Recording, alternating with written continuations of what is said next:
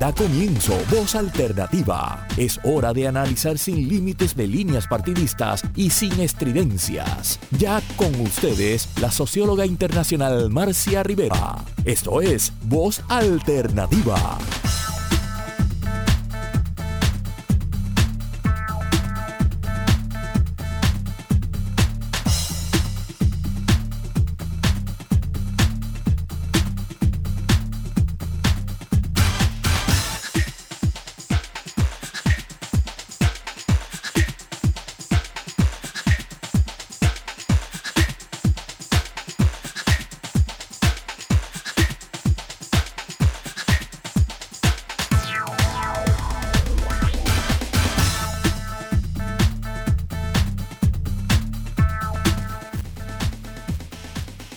Y sin estridencias. Ya con ustedes, la socióloga internacional Marcia Rivera. Esto es Voz Alternativa. Muy buenos días, amigos y amigos. Este, estamos aquí en otro programa de Voz Alternativa. Gracias por estos minutos que me regalaron porque estaba tratando de orientar a nuestra invitada Yanira, la doctora Yanira Reyes, que está tratando de estacionar y entrar al edificio. Eh, bueno, eh, es un día muy fuerte esta semana, para todos ha sido muy fuerte. Nosotros habíamos, venimos planeando este programa desde hace como tres semanas más o menos y eh, fíjense ustedes que todas las complicaciones que tuvo la gente en Puerto Rico, toda la población del país, se conjugaron en varias, varias situaciones difíciles y tuvimos que eh, postergarlo la semana pasada y en esta semana eh, no hemos podido contar con la presencia de la doctora Edna Benítez, que ha tenido una emergencia familiar y me notificó el viernes por la noche que no iba a poder estar. Aún así decidimos seguir adelante con el programa, cambiando un poquito el, el acercamiento, ¿verdad? Con la doctora Yanira Reyes, con este Juan Luis Quintero, que es un especialista en administración pública, un abogado que se ha dedicado a tratar de mejorar la, administración pública donde quiera que ha estado, voy a presentarlos ya mismo, y la doctora Ana Benítez, que lleva este programa de educación en las prisiones de Puerto Rico, que había fundado el padre eh, José eh, Picó, y eh, ella pues nos completaba una idea de examinar la situación del sistema de justicia en Puerto Rico, ¿verdad? Desde la comisión de un delito hasta la vida en las prisiones. Ese programa lo vamos a dejar planteado hoy eh, para dividirlo en segmentos de más profundidad porque cada vez nos vamos dando más cuenta de que el problema de injusticia en Puerto Rico va mucho más allá de establecer, de analizar lo establecido en el sistema de justicia. Así que en el día de hoy eh, yo quiero darles la bienvenida a, Juan Luis Quintero. Juan Luis está ya en el estudio con nosotros. Yo estoy en Montevideo, debí viajar ayer en circunstancias que prácticamente ningún ser humano puede hacerlo, ¿verdad? Porque estuve toda la semana sin agua, con un chorrito, perdón, sin luz, con un chorrito de agua, eh, dejando a mi mamá de 98 años en esas condiciones, pues era bastante grave. Felizmente el viernes apareció la electricidad y esperamos que se sostenga. Pero, pero fue una semana muy dura, una semana para todos, todos los que vivimos en Puerto Rico, fue una semana durísima. Eh, y de eso justamente eh, algunos le han llamado catástrofe a lo que sucedió en Puerto Rico. Fueron las primeras palabras del señor gobernador del este, día después de el, domingo mismo, cuando terminó de pasar el ciclón. En ese momento yo no sé si había elementos para catalogar de catástrofe el paso de ese evento de ese evento de la naturaleza, ¿verdad? De, esa, de ese ciclón, de esa tormenta tropical que advino saliendo de Puerto Rico a Huracán 1. Pero sí, efectivamente, lo que fue una catástrofe fueron los servicios que se le dio al pueblo de Puerto Rico, ¿verdad? Y de eso es que queremos hablar en el día de hoy. Fue una semana, yo la llamaría truculenta, donde la única característica de esa semana o la característica más visible es que reinó la injusticia, la injusticia hacia el pueblo de Puerto Rico, donde reinó el irrespeto al pueblo de Puerto Rico. Puerto Rico no se merece, la gente de Puerto Rico paga sus contribuciones, hace sus deberes y no se merece el trato que nuestro gobierno le está dando. Entonces, de eso queremos comenzar a hablar. Eh, voy a empezar con, con este Juan Luis Quintero, un poco presentándolo y pidiéndole también que él se presente. Yo lo conozco desde hace mucho tiempo, somos primos en el devenir de la vida. Eh, Juan Luis tiene un Juris Doctor de la Universidad Interamericana, antes hizo una maestría en Administración Pública en la UPR, ha, tenido muchos cargos en el gobierno de Puerto Rico, incluyendo uno clave, que es el que me llevó a pensar en invitarlo para esta serie de programas, para que nos acompañe en esta serie de programas, que eh, fue director ejecutivo de la Corporación de Empresas de Adiestramiento y Trabajo. Eso es una corporación que él explicará después más adelante cómo se, creó, se fundó, que él la dirigió brillantemente, haciendo que los confinados del país tuvieran una oportunidad real en la vida de formarse y adiestrarse para tareas que el mercado de trabajo en Puerto Rico necesita. Eh, también ha estado en, otra, en otras instancias, en la legislatura, en varias otras agencias, y tiene una vasta experiencia tratando de que el mérito sea lo que defina al sector público y no el oportunismo y no la, el hecho de ser familiares de tal o cual o de ser amigos de tal o cual. Bienvenido Juan Luis, gracias por estar ahí. Saludos. Este, Para mí es un placer, este un privilegio poder compartir este contigo desde este programa, que es un programa de avanzada, que es un programa que que tú desde Montevideo, la ciudad de verde, bonita, eh, estás, con ese viaje que tuviste, estás preocupada por el día a día, los problemas, el quehacer diario de todos los puertorriqueños este, y de todos los problemas que hemos confrontado. Para mí es un privilegio y sobre todo un abrazo y un saludo a todos los servidores públicos, a todas las, entidades privadas de las comunidades que están dando la milla extra y sobre todo, más que nada, mi, solidaridad a tantas personas que están sufriendo ahora mismo el embate de no tener dos servicios esenciales, ni agua ni luz, y las consecuencias que trae eso. Es algo verdaderamente bien triste. Ahora mismo llegando a la estación, aquí en el casco de en, en Atorrey y San Juan, pasé cuatro semáforos sin luz.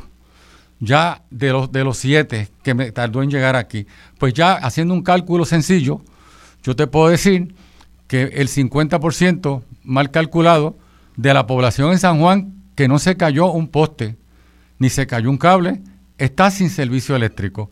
Luego con calma podremos ir analizando eh, las consecuencias que trae eso, el sufrimiento y sobre todo algo como tú bien señalas, que todos aquí pagamos contribuciones, la mayoría de la gente somos gente responsable, somos gente comprometida y no nos merecemos esos servicios.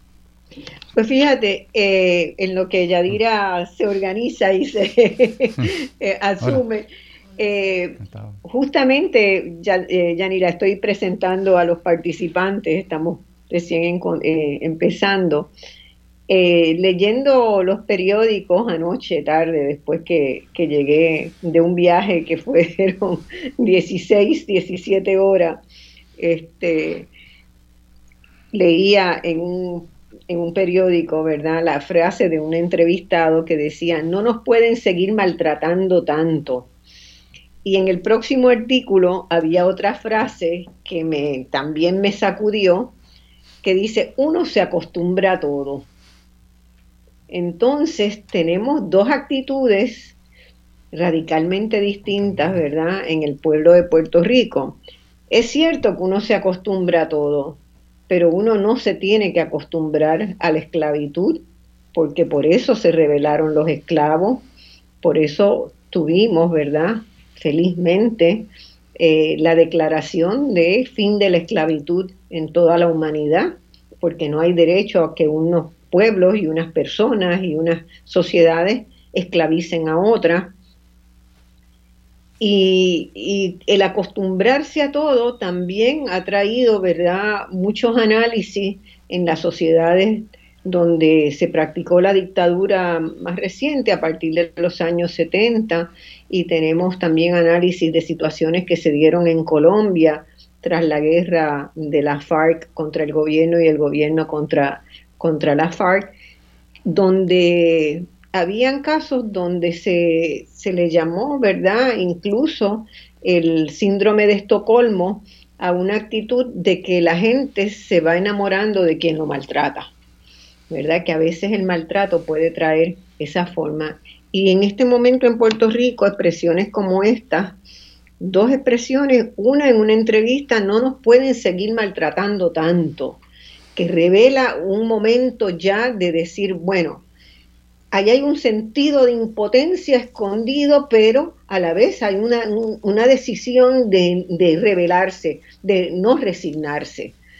Eh, y, otra, y otra entrevista, ¿verdad?, donde un señor dice, bueno, al final de cuentas uno se acostumbra a todo, nos acostumbraremos a estar sin luz, nos acostumbraremos a vivir en, en casas este, penosas, donde el agua entra cada tanto, donde vivimos entre medio de la basura, donde vivimos, eh, es decir, rescindiendo los derechos humanos. Y por ahí es que yo voy a querer empezar después que presente a Yanira. Yanira es una de las jóvenes a quien yo admiro mucho, ¿verdad? Ya Juan Luisito y yo estamos más cercanos en, generación. Este, no protestes, Juan Luisito, no es tanta la diferencia. No lo sé, bien cerquita. Pero estamos de pie y en lucha, que es lo importante. Pero estamos de pie y en lucha. Seremos de los boomers que nunca se, entregan. Este, Yanira Reyes es jurisdoctor de la Universidad de Puerto Rico en Derecho. Tiene un doctorado en Sociología en Purdue University con concentración en Derecho y Sociedad y en Familia, Sexo y Sexualidad. Hizo las dos concentraciones. Antes estudió Psicología en la UPR y hoy es decana de Asuntos Académicos de la Facultad de Derecho de la Universidad Interamericana de Puerto Rico, que sabemos que es una institución, ¿verdad? Esa Facultad de Derecho la vemos muy presente siempre en los debates, en las consultas, en las luchas ¿verdad? Por la justicia, por los derechos humanos. Eh, muchas veces sentimos que esa facultad de derecho es más pujante en términos de su relación con la ciudadanía y con los problemas del país que la propia Universidad de Puerto Rico, cosa que, que, nos alegra por un lado y nos duele por el otro, ambas tendrían que estar.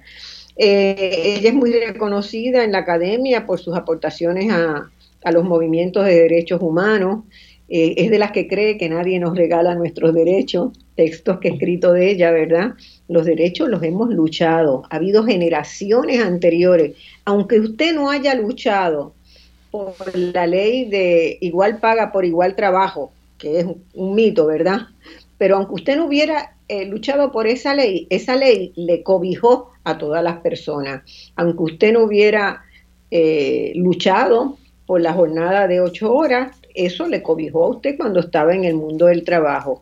Entonces, las luchas que unos sectores dan son luchas que van más allá de los sectores que las pelean, ¿verdad? Se gana para toda la sociedad. Y yo creo que ese espíritu es muy importante y nos toca, ¿verdad? Eh, nos toca que la gente entienda que los derechos, además, son eh, progresivos. Son, eh, mientras más derechos se tengan, más derecho tenemos a tener más derecho, aunque parezca una perogrullada. Así que cada lucha, en cada era, en cada momento, en cada generación, conlleva luchas que profundizan, que buscan profundizar la equidad en derecho, porque nuestra construcción social no es una construcción equitativa. Si fuera equitativa, no tendríamos que luchar por los derechos. ¿verdad? Así que yo me quito el sombrero ante Yanira por todas sus luchas como feminista, como abogada que siempre está ahí. Y, también este, ella ha sido galardonada por el Colegio de Abogados por una medalla que no es, eh, que no es, en mí no pasa desapercibida, que es la medalla Nilita Vientos Gastón, con quien me unió, ¿verdad? Yo aprendí mucho de Nilita, yo era joven, pero tuve acceso a las tertulias de ella, tuve acceso a su amistad eh, y a sacarla a cenar de vez en cuando ya en sus años, en sus años finales. Y, bueno, me alegra que Yanira pues ostente esa medalla porque permanentemente me recuerda a Nilita. Vamos a empezar, Yanira y Juan Luis. Bienvenida, Yanira. Eh, ya habías estado una vez en Voz Alternativa, pero siempre es bueno tenerte. Muchas gracias. Eh, saludos, Marcia. Saludos, Luis, a todas las personas que nos escuchan en la mañana de hoy. Eh, muy agradecida de tu invitación y honrada de estar aquí contigo, que eres una persona eh, muy admirada, particularmente por, por el país y por mí en particular. Este, he seguido tu carrera y te he leído en innumerables ocasiones, así que un honor estar aquí. Bueno, Yanira, yo eh, en estos días, esta pasada semana, me preguntaba, me hacía dos preguntas que le quiero hacer a ustedes dos. La primera es por qué nos maltratan tanto, por qué los gobiernos sucesivamente que han llegado al poder han sido gobiernos que si uno los calibrara individualmente, podría decir que son maltratadores en serie, eh, porque ¿cuáles son los cariñitos que nos está haciendo la clase gobernante en Puerto Rico? Yo me he puesto a pensar, y aparte de dar anuncios uno y otro, en los mensajes de Estado que se hacen ahí al inicio del, nueve año, del nuevo año, de decir que te vamos a poner más dinero, más chavitos en tu bolsillo, ¿verdad? esa parecería ser el único cariño que con que nos dispensan nuestros gobernantes, que muchas veces ni siquiera se convierte eso en realidad, pero pareciera que lo único que entienden como cariño a la población es darle chavito. Si no es, les da chavito el gobierno de Puerto Rico, se anuncia que se van a, se están buscando o se están logrando chavitos federales para que la gente tenga chavitos en los bolsillos. ¿Qué piensan ustedes de eso? Eh, una de las cosas que estabas diciendo al principio, Marcia, era el asunto de cómo nos, se nos convierte en normal, ¿verdad? Nos conformamos con todo y nos acostumbramos a las cosas. Eh, a mí me, me preocupa muchísimo que normalicemos la precariedad, ¿verdad? Que normalicemos estar en crisis todo el tiempo. Escuchaba yo a una, una joven eh, que conozco que decía, le decía en el aniversario a su pareja, me parece mentira que nosotros llevemos seis años y no hemos salido de una crisis. Y es que llevamos todo el tiempo viviendo en crisis y lo normalizamos. Eh, cuando anunciaron la tormenta Fiona, que en aquel momento era tormenta, la gente salió a buscar eh, cosas para poder sobrevivir sin luz y sin agua. Y en aquel momento decíamos, pero ¿y por qué tenemos que pensar con una tormenta débil, que era lo que venía en aquel momento, que en efecto se va a ir la luz y que se va a ir el agua? Porque estamos normalizando que el gobierno no va a funcionar, que los servicios esenciales no van a estar accesibles, que no vamos a tener forma de, sobrevivir, de vivir dignamente durante un periodo donde probablemente no iba a ocurrir nada. Claro, llegó Fiona y llegó fuerte de lo que esperábamos, pero aún así, Fiona no tumbó, no tumbó poste. No hay razón por la cual tengamos que estar viviendo a una semana después del fenómeno con la mayor parte de la población sin energía eléctrica y sin servicio de agua potable. Y esto a muchas personas les parece que les podría parecer y gente que nos escuche fuera podrían podrían pensar que son nimiedades, pero la falta de energía eléctrica puede provocar muertes y de hecho ha provocado muertes en el pasado en el país. Tenemos eh, la historia, eh, nos dice, nos, nos, confirma que en efecto esto es así. Y entonces eh, resulta que el gobierno no puede no solamente suplir esa, ese servicio esencial, sino que aún peor, que es lo que me parece a mí, es que nos mienten descaradamente. A mí me parece increíble cómo el gobernador de Puerto Rico y sus eh, la gente de su gabinete y la gente de Luma se pueden parar frente a las cámaras y decirnos descaradamente mentiras, una mentira tras otra, ¿verdad? En un momento nos dicen ya en, un día, en dos días va a restablecerse el servicio, después viene Luma por el otro lado y dice, no, no es cierto, eso no lo podemos hacer, le echan la culpa a la generación, por otro lado le echan la culpa al proceso de distribución, pasa lo mismo con acueducto, la, el otro día la, la directora de la Autoridad de Acueducto de Alcantarillado decía también tranquilamente el 70% de la población ya tiene servicio y uno ve claramente que eso no es real, eh, ¿verdad? Este, no, pero por otro lado no tenemos acceso a la información oficial que sea fidedigna para poder contrarrestar esas mentiras que nos están diciendo directamente. Y a mí me parece que es terrible, una, que normalicemos la precariedad y segundo, que no podamos contar ni siquiera con la información fidedigna para poder tomar decisiones sobre nuestra vida. No es lo mismo que nos digan en uno o dos días vas a tener servicio de electricidad y servicio de agua potable y que, y, como uno se prepara, eso está afectado, ¿verdad? Así que si no por lo menos nos dijeran la verdad, nos dijeran aquí hay un problema de recursos, aquí hay un problema de, de acceso a algunas piezas, yo no sé ya ni cuál es el problema, ¿verdad? Eh, resulta eh, terrible que no podamos ni siquiera prepararnos para la emergencia. Fíjate, qué interesante, sí, Marcia, si, si me permites, fíjate qué interesante lo que plantea ella los otros días, el hijo mío que fue a trabajar, que vive en los altos de mi casa, ya la pregunta es, ¿llegó la luz? ¿Llegó el agua? O sea, fíjate tú a lo que hemos llegado ya, que ya lo que hemos dicho, nos hemos adaptado a la crisis. Entonces, lo más preocupante es que esto es un problema que lleva años, porque a mí yo tengo la impresión que el gobierno, más allá de solamente de creer por nociones equivocadas en la privatización, y en el neoliberalismo como una alternativa, yo creo que es como una forma de excusarse. Y tú, y tú, como, como decir, pues esa no es mi responsabilidad. Tengo que hacer un comentario que me pareció increíble. El secretario de Salud, en pleno problema de decir los hospitales sin servicio eléctrico y sin el diésel, que esa es otra cosa que la vamos a comentar después.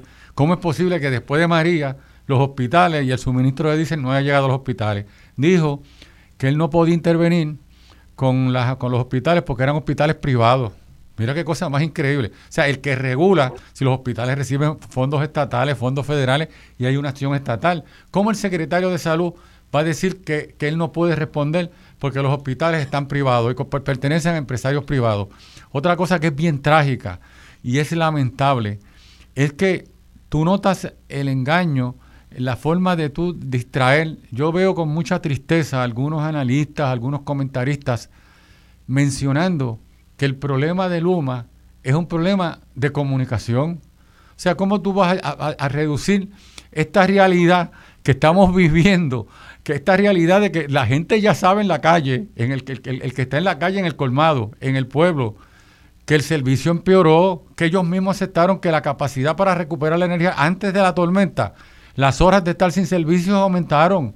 Entonces, la falacia de que se han instalado 3.000 postes. Hay, una persona que se dedicó a hacer eso y creo que contó 600, pero tú sabes lo que esto es decir que 3.000 postes. Entonces, la pregunta es, esto no es un problema de comunicación, es un problema de mala gerencia. Y entonces los, los políticos entregaron esas prerrogativas, entonces utilizan otros medios, lo que estaba diciendo la compañera eh, decana, este, no sabemos a quién creerle. Entonces eso crea más incertidumbre. Yo creo que se está levantando. Yo irónicamente le dije al hijo mío mayor, dije, tal vez mis nietos, mis nietos sean los que puedan venir con otro enfoque y con, otro, con una valentía, con un valor, a confrontar a los políticos y a desarrollar una concientización. A mí me parece que se están dando unas corrientes en las comunidades, unos enlaces bien interesantes, porque la gente se está dando cuenta de, la falta de, servicios esenciales. Y esto es una cosa bien cruel. Tú sabes lo que es tú ver unas personas en un, en, un, en un hogar de envejecientes, e, e, esas personas sin, sin, sin, sin electricidad, sin servicios, sin poder activar sus equipos de respiración. Para, para María, como dijo la compañera, murieron 4.800 personas certificadas por un estudio de Harvard científico y el gobierno de Puerto Rico para aquella época estaba en 200 personas. O sea, ¿cómo es posible que hemos llegado a ese grado de, de, cinismo, de dejadez. La pregunta sería, ¿qué es que le pasa a algunos políticos? ¿Es verdaderamente un problema de, enajenación o de ignorancia o es un problema de tratar de sobrevivir políticamente? esa es la incógnita. Claro, y habría que preguntarse también qué política es la que queremos, ¿verdad? ¿Cómo se hace política, una nueva política? Porque el sistema electoral de Puerto Rico está diseñado, diseñado para sostener un bipartidismo y tal vez un tercer partido que le sea funcional a ese bipartidismo, ¿verdad? Y así ha sido durante más de medio siglo, durante 70 años ya que tenemos esta, esta visión instalada en el sistema electoral. Por lo tanto, a menos que nosotros no hagamos y eh, promovamos un cambio bien serio y bien profundo en el sistema electoral, cada año vamos a reproducir lo mismo, porque ya hemos normalizado también que la cosa es así. Y hubo un asesor político que lo dijo bien clarito, ¿verdad? Sochi's Life. Y el Sochi's Life es parte de una forma de vivir en Puerto Rico. Yo te doy y tú me das. Todo pasa por una transacción, ¿verdad? Que suele involucrar unos chavitos, un puesto, una ayuda. Entonces, mientras nosotros hayamos convertido en negocio la vida misma, ¿verdad? Porque de eso es que se trata. Fíjate, ahora que tú mencionas eso, eh, eh, caímos en la trampa de unas luchas de poder en el Congreso de los Estados Unidos y me explico. Hubo unos, unos cabilderos, por lo que ha trascendido, que empezaron a impulsar esta compañía que se creó que fue de nueva creación, que eran tres subsidiarias, una que estaba en Canadá, que como cuestión de hecho tiene unos problemas de donde el propio Stenby, que está escondido, porque a todo esto el presidente de Luma no ha salido en ninguna conferencia de prensa en esta crisis. Le pagamos de las facturas de luz 100, este, un millón de dólares al año, alojamiento, eh, dieta, millaje, escolta, y no has dado la cara. Yo la pregunta es cómo el gobernador permite que, gerenciales de tercera categoría, o sea, de tercer orden, estén compareciendo con él a dar la cara por Luma. Pero fíjate qué interesante, caemos en esa trampa de que, porque la, el embeleco era que para que se soltar, para que se pudieran ofrecer el dinero, el dinero de, FEMA, que es un seguro, para que pudiéramos aplicar, teníamos que cambiar la administración, la gerencia de la Autoridad de Energía Eléctrica. Entonces ahí es que empiezan el fantaseo, este, algunos, en aquel momento Ricardo Rosselló, Eduardo Batia, y crean la primera legislación, la primera puerta para privatizar la Autoridad de Energía Eléctrica y para crear el embeleco este de la, de la Oficina de las Alianzas Público-Privadas, que ni tan siquiera tiene un personal diestro ni ingeniero para poder medir las métricas que exigen inclusive hasta el gobierno federal de cómo son los servicios que está ofreciendo Luma. Se crea ese embeleco, llegamos, aparte de que en un misterio, fíjate tú que estamos hablando de transparencia a los políticos, tú puedes creer que se aprueba esa legislación y se escoge ese operador y nadie en la legislatura se enteró, ni los medios noticiosos. O sea, es una cosa que ya empieza a oler, ¿cómo es que dice? A peje maruca ya empieza a oler a problema. Ah, correcto. Entonces, ¿qué pasa? Ahí empieza lo Cuando se empieza a descubrir, no, peor aún, la, la, la comisión esta de la, de la, de la Autoridad de Energía, la comisión que se creó también, que están dormidos, se tardaron 45 minutos en leer el contrato y aprobaron el mismo, el contrato de la privatizadora Luma. O sea, todo fue una cosa, un montaje. Peor aún, que eso no ha ocurrido en ninguno de los estados de la nación norteamericana, donde se han utilizado, las entidades públicas se le han, se le han entregado algunos servicios a la empresa privada.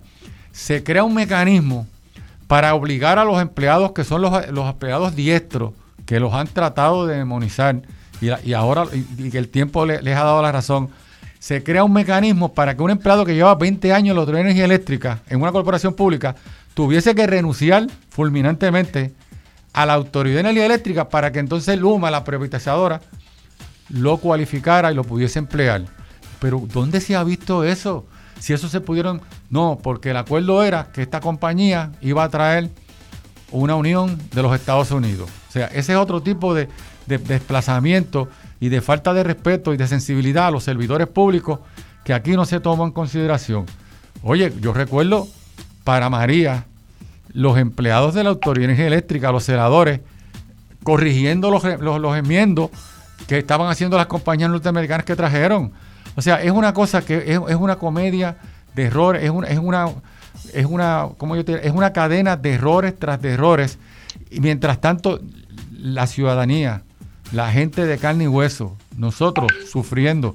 Por eso es importante aquí que, que, que, que encarrilemos este, unas propuestas que podamos aportar, que podamos aportar nuevamente para retomar el tema de por qué existe el gobierno y cuáles son las necesidades básicas y la realidad que vivimos los puertorriqueños.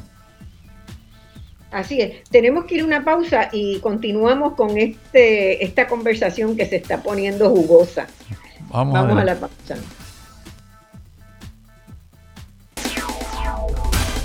Ya estamos de regreso al análisis de los temas que te interesan. Escuchas Voz Alternativa por Radio Isla 1320. Estamos de regreso. Estaba cotejando las preguntas, los comentarios que están haciendo en el chat. Siempre es muy interesante, ¿verdad? Porque hay gente que escucha este programa por radio, otros que lo ven por Radio Isla, sentados en su computadora y viendo la imagen y otros que lo ven por Facebook Live y siempre hay comentarios que son, que son muy interesantes y que nos ayudan a pensar, ¿verdad? Y hay gente que dice que esto hasta que los americanos no lleguen y tomen esto, los problemas no se arreglan. Y otros que dicen que hay gente que piensa que no hay ninguna alternativa, pero que sí que hay alternativas. Y vamos a, seguir hablando de eso. Bueno, yo le contesté, eh, perdona, yo le contesté a esa dama que le agradezco el comentario porque hay muchos estados que tienen problemas muy similares a los de nosotros, incluyendo en su sistema carcelario. Ellos tienen unos problemas muy graves, ahora mismo unos problemas raciales que se acelvaron con la presidencia de Donald Trump, este, unas luchas tremendas. Ellos tienen ahora mismo unas delincuencias y unos ataques a masalva a las escuelas donde matan a niños inocentes, donde matan a familiares. Ellos, ellos están manifestando, los Estados Unidos, otro tipo de, de una manifesta otro tipo de manifestación de violencia que gracias a Dios todavía nosotros en Puerto Rico no la, no la, no la hemos confrontado.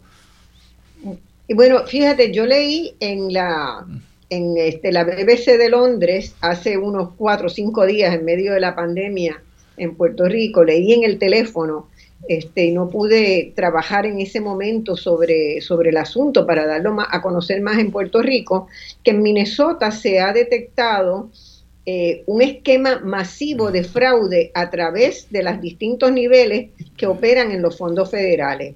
Es decir, que nada de santos tampoco, sino que eh, se verificó que 250 millones de dólares habían sido usurpados de fondos federales que se habían eh, autorizado para usarse en Minnesota durante la pandemia para darle comida a los niños más pobres y gente, funcionarios en las escalas intermedias se apropiaron de ese dinero por un esquema que se comienza la investigación de si no es que está en otros estados o jurisdicciones del país, ¿verdad? Ahora que usted menciona eso, ahora que, perdona, como cuestión de hecho, se procesaron cuatro funcionarios federales de FEMA bajo María por delitos de corrupción y apropiación ilegal y esos ya fueron procesados. o sea, la corrupción es un reflejo de la descomposición de valores que experimentan los seres humanos, independientemente de los sistemas políticos que viven. Nosotros aquí, yo voy a poder sonar un poco cursi, pero yo creo que las normas básicas de, básicas de, calidad de vida, lo que es la ética, el amor, el cariño, la solidaridad, el respeto. Este, yo, por ejemplo, tuve una experiencia en la Gabriela Mistral. Yo estudié en una escuela pública, había una maestra, Mrs. Trillet, que murió hace poco, que cuando cortábamos clases, ya nosotros en escuela superior, iba y nos buscaba en el patio, en la cancha de baloncesto, en los bancos, y estábamos con las amiguitas y nos cogía por una oreja delante de todo el mundo, ya adultos de 16 años, 15, y nos arrastraba hasta el salón.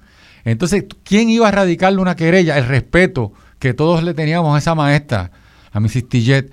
Y cuando yo me pongo a analizar, eh, tenemos que ir a lo básico, el amor, el cariño, la compasión. Tenemos que ir a los valores esenciales para que el ser humano se forme su proceso de socialización y pueda tener eso como norte.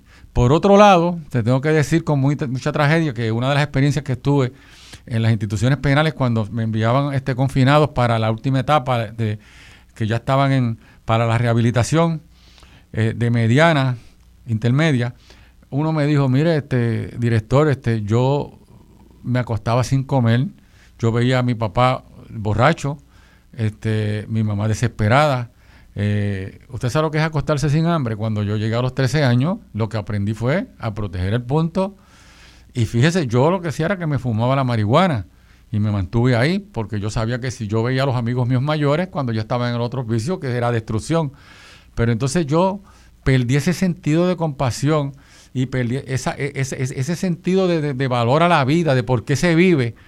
Y a nosotros tenemos que empezar, si abandonamos la escuela pública, si abandonamos los servicios esenciales, los tratamientos de, de, rehabilitación real que se le dan a los confinados, a los jóvenes en las instituciones carcelarias, si seguimos viviendo en una burbuja, en un sector, como tú, tú bien mencionaste, Marcia, el valor, enamorarse del dinero, el amor al dinero como meta, como propósito, este, las universidades mismas perdiendo, los estudiantes tienen que salir a trabajar, no pueden hacer vida colectiva universitaria como hacíamos nosotros. Yo llegaba a la Universidad de Puerto Rico a las 7 de la mañana y salía a veces a las 7 de la noche.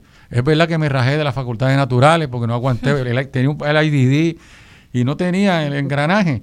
Pero yo recuerdo que hacíamos vida comunitaria, compartíamos de otras actividades que se daban en la universidad, otras actividades sociales, educativas, participativas. Entonces tú desarrollabas otra formación colectiva de cómo identificarte con una cultura, con unos valores, con, con nuestra nación, con nuestro país. Y eso es algo que hemos perdido. Sí, si me permiten un poquito volver al, tema que estábamos hablando sobre el asunto del, del gobierno, ¿verdad? Para dónde es que se dan esos esos fenómenos de corrupción, por qué se dan esos fenómenos de corrupción y por qué parece que el gobierno no, no responde a las necesidades del pueblo. Yo creo que hay que empezar haciéndonos una pregunta bien básica, volviendo a lo básico, como decía el compañero. ¿Para qué, ¿Para qué es el gobierno? ¿Para qué sirve? ¿verdad? ¿Cuál es su propósito? Y si el propósito del gobierno es dirigir las riendas de lo que está pasando en una sociedad para echarla para adelante, aunque sea con ese mínimo de, de meta, es una meta básica, ¿verdad? Mínima, es por lo menos echar para adelante un país. Eh, yo creo que en muchas ocasiones lo que está pasando es que el gobierno y la gente que está en el gobierno, porque no hablemos de la estructura del gobierno, sino la gente que está ocupando esos espacios y después eso se convierte en patrones como de conducta, patrones de gobernanza. Mm. Es un asunto de cuál es la prioridad, ¿verdad? Ya no, la prioridad no es tener eh, servicios que eh, echen el país para adelante, sino guardar aquello que, que beneficie personalmente a ciertos grupos, a ciertas eh, clases, a ciertas personas. Eh, y entonces el lucro se convierte en parte de, de esa, de esa eh, de ese funcionamiento, aun cuando es bien sabido que los servicios públicos no son empresas de ganancia, ¿verdad? En muchas ocasiones son empresas perdidosas. Y entonces cuando empiezas a, buscar, a evaluar el funcionamiento de una agencia a partir de si perdió o ganó, ¿verdad? En términos económicos, si el lucro forma parte de esa evaluación, comienza a entrar nuevamente esa idea del mito de lo privado, ¿verdad? Que lo privado funciona mejor que lo público y que la alternativa es la privatización. Fíjense qué cosa más curiosa ha ocurrido en esta ocasión, en esta emergencia de Fiona cuando los primeros días, y esto lo escuché en la radio porque igual que el resto del país no teníamos no teníamos luz, así que no podía ver las conferencias de prensa en la televisión. En el radio transistor. Eh, entonces, ver, eh, escucharlo en un radiecito de baterías así chiquito que tengo en mi casa. Eh, Decía Luma, una de las primeras cosas que dijo fue, no tenemos recursos, de hecho lo dijeron antes de que llegara la tormenta, decían, tenemos empleados eh, capacitados, pero no tenemos suficientes empleados, ¿verdad? No tenemos suficientes celadores de línea. Ante eso salieron personas que habían sido celadores de línea y, personas que habían trabajado en energía eléctrica, retirados y gente que estaba en otras agencias, e incluso hicieron manifestaciones y dijeron estamos aquí disponibles para que nos, nos activen para trabajar por el país conocemos las líneas, conocemos dónde están los postes, conocemos el país. Y el gobernador y Luma, que a veces se confunde uno y otro, ¿verdad? ¿Dónde empieza el gobernador y dónde, dónde empieza Luma? Uno no sabe bien dónde está la cosa. Bueno, pues que da la impresión de que es el abogado de Luma. Claro, todavía, todavía. Parece abogado de la Junta y abogado de Luma. Bueno, pues el, eh, prefirieron contratar personas de Estados Unidos pagándole tres veces lo que se le paga a un empleado en Puerto Rico que obviamente no conocen dónde están las líneas, no conocen el país, no conocen eh, la infraestructura de energía eléctrica en Puerto Rico. Todo pareciendo que es un asunto de que no queremos echar hacia atrás, no queremos admitir públicamente que no tenemos la capacidad para, para arreglar el problema de la electricidad en el país porque hay un contrato que está por ahí, que vence pronto, ¿verdad? Que no pueden aparentar públicamente que no tienen la capacidad, que no tienen eh, los empleados suficientes, que no tienen el conocimiento necesario. Y estaba escuchando el otro día también por radio a Ricardo Santos que decía, es que cuando Luma despidió a la gente que despidió de energía eléctrica, despidieron la memoria de, la, de la Autoridad de Energía Eléctrica. Estas personas desconocen la infraestructura energética en Puerto Rico y una de las cosas básicas que decía eh, Ricardo en aquella, en esa aquella entrevista, en esta misma estación, decía es que uno de los ejemplos es el asunto de los pilotos. Esta gente despide a los pilotos porque supuestamente no son necesarios, no le dan mantenimiento a los helicópteros y de momento tienen que contratar a una compañía privada que no conoce el área y que no sabe para dónde va las personas que conocían este, esta, esta isla, ¿verdad? Que mm. no es fácil porque no es plana, porque eh, tiene. Es una topografía, la topografía es muy distinta. Pues esa gente se fue, se fue cuando entró Luma. Se despidieron y votaron la memoria de la Autoridad de Energía Eléctrica, despidieron la, la gente que de verdad conocía de esto. Y entonces la prioridad, la prioridad en este momento del gobernador Luma parece ser. Eh, no, no, no aparentar ineficiencia, no es entonces resolver el problema, aunque eso le cueste mucho más dinero al país, porque obviamente contratar a estas personas que vienen de Estados Unidos cuesta el triplo, cuatro veces más, y aunque se tarde más el restablecimiento de la energía eléctrica. De hecho, ya empezaron a salir aquello que pasó también en María, de personas que han tenido que pagar de su bolsillo a estos celadores privados, a esta gente que viene de los Estados Unidos para que le pongan la luz eléctrica, ¿verdad? Porque cuando estamos hablando a los de bolsillos. es pagarle directamente a esa persona para que le ponga la luz en su en su casa, en su en su calle, porque se están muriendo, porque necesitan un ventilador o porque necesitan, ¿verdad?, refrigerar la insulina, ese tipo de cosas. Mm. obviamente la gente que tiene la capacidad económica puede eh, vivir una situación no tan crítica. Eh, y la gente que no tiene capacidad económica sigue eh, teniendo la peor suerte. Así que definitivamente luego entonces podemos ver cómo de nuevo la soga parte por lo más fino y la gente pobre sigue siendo más pobre y la gente vulnerable se hace más vulnerabilizada por acciones ineficientes del gobierno. Eh, te hago dos preguntas, Yanira.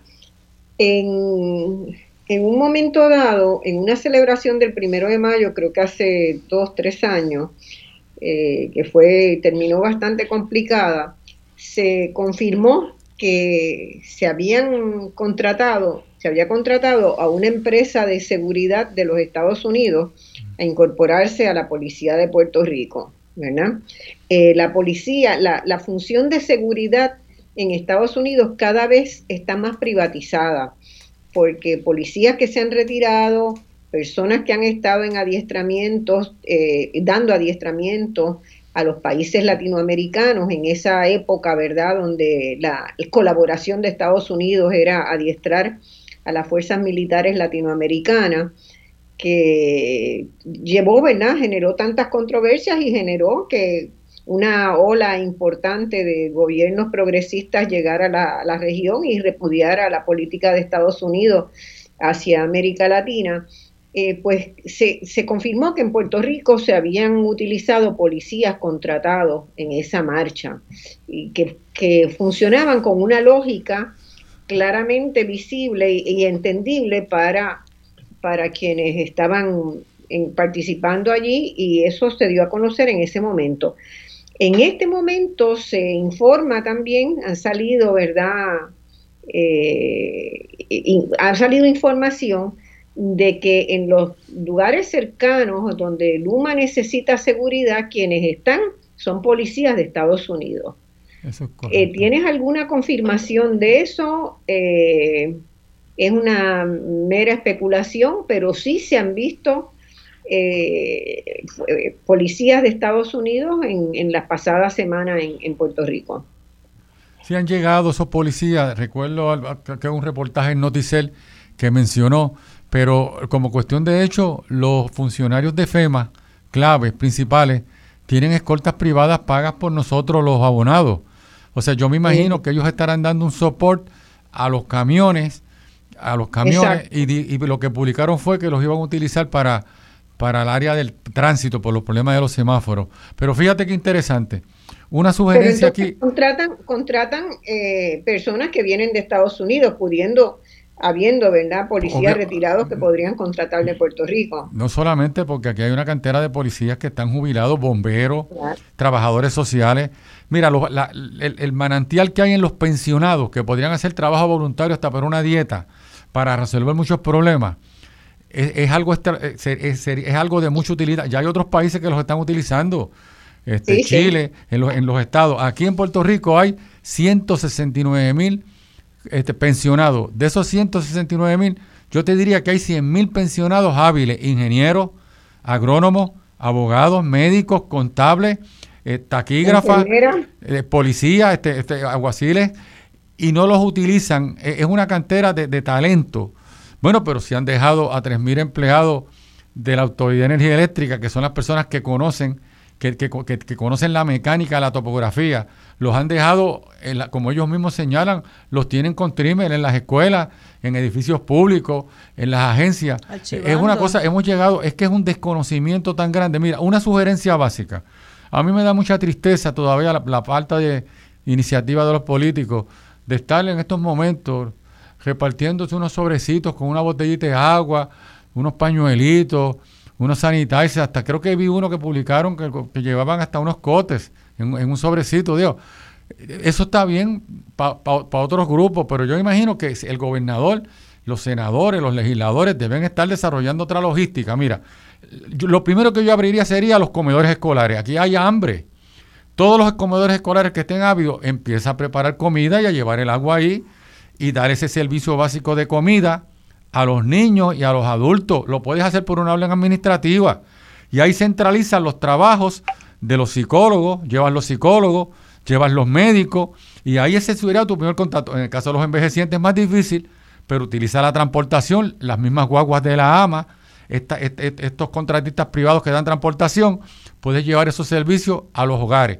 Ahora mismo lo primero que hay que hacer es una logística de cuántos hogares están los, los envejecientes pasando hambre, sin servicios de agua y luz, y los servicios básicos, pues tú identificas, eso no es tan difícil, si el ejemplo fue después de María, pero ahora mismo empieza el, embeleco, que si, que si, mira, estas son las compañías para evitar los, traqueteos que van a recoger alimentos voluntarios, mira, tú tienes los comedores escolares y tienes el personal y tienes las estufas de gas allí, empieza por darle comida a la ciudadanía, entonces después empezamos a desarrollar y a resolver los otros problemas. Ahora, que a estas alturas, después de la experiencia de María, y esto, vamos a ser realistas, esto fue una tormenta que entró por allá abajo por Cabo Rojo y salió por allí mismo por la punta. Tal vez el área sur sufrió más daño, pero que a estas alturas el 50% de las personas en Bayamón, Cagua, en Bayamón, Cagua, San Juan, estemos sin servicio eléctrico, 50%, 60%, y más de un 40% sin agua. Nosotros, el, el sistema, la administración pública fracasó, Marcia Totalmente. fracasó. Definitivamente. Y una de las cosas que estábamos hablando sobre el asunto de la contratación de personas de fuera de Puerto Rico, mira, yo no tengo absolutamente ningún problema con que en momentos de crisis aceptemos ayuda solidaria de otros países. Y eso pasa en cualquier país del mundo. En cualquier país del mundo hay un terremoto, un huracán, pasa alguna crisis y el resto de los países se desborda en ayuda solidaria, mandan médicos, mandan ingenieros, mandan enfermeras, mandan diferentes tipos de personas para ayudar y mandan suministros. Aquí el gobernador de Puerto Rico dijo directamente, no queremos que nos envíen ninguna ayuda porque nosotros podemos mantener todo esto. Mírense, miren, miren qué enajenación tan grande decir en Puerto Rico no hay necesidad de que envíen suministros ni de que traigan ayuda, porque eso nos va a crear un problema logístico en los muelles. Pero sin embargo, al mismo tiempo, tienen que estar contratando seguridad, contratando eh, celadores de fuera de Puerto Rico, pero no es de fuera de Puerto Rico de cualquier país, es de Estados Unidos pagándole un montón de dinero. O sea que eso es diametralmente distinto al concepto de la ayuda solidaria que se da en momentos de desastre, que es ayuda voluntaria, que es, eh, es una, una ayuda sin, sin, sin lucro, que es una ayuda de pura solidaridad. Así que yo creo que de nuevo volvemos al asunto de cuáles son las prioridades del gobierno y cuáles son las formas en que nos, nos allegamos a eso. Si obviamente hay necesidad de comida, hay necesidad de, de fuerza, ¿verdad? Necesidad de personas, de cuerpos, de venir aquí a trabajar. ¿Por qué el gobernador cierra las puertas a esa ayuda internacional, internacional solidaria que no nos cuesta un centavo? Si no es porque hay una cuestión ideológica ahí detrás de que de no aparentar ante los ojos de, de no sé, de los accionistas, ante los ojos de la gente que mueve el dinero en este país, que hay una ineficiencia y que vamos a tener que manejar la situación igual que pasa en otros países. En República Dominicana el, el huracán Fiona fue peor peor de lo que fue aquí, por mucho. Eh, y, y, categoría 3. Exactamente, y ya, y no tienen, eh, no está en la situación que estamos en estos momentos nosotros y nosotras aquí en este país. O sea, ¿de qué estamos hablando? Hay que salir de esta idea de que nosotros vivimos en un país de primer mundo eh, y, que, y que aquí podemos mm. manejar las situaciones sin ayuda internacional solidaria. Así que el gobernador tiene que salir de su burbuja y, y poner pie en tierra y darse cuenta de realidad lo que está pasando aquí. Yo creo que él una persona que fue secretario de justicia,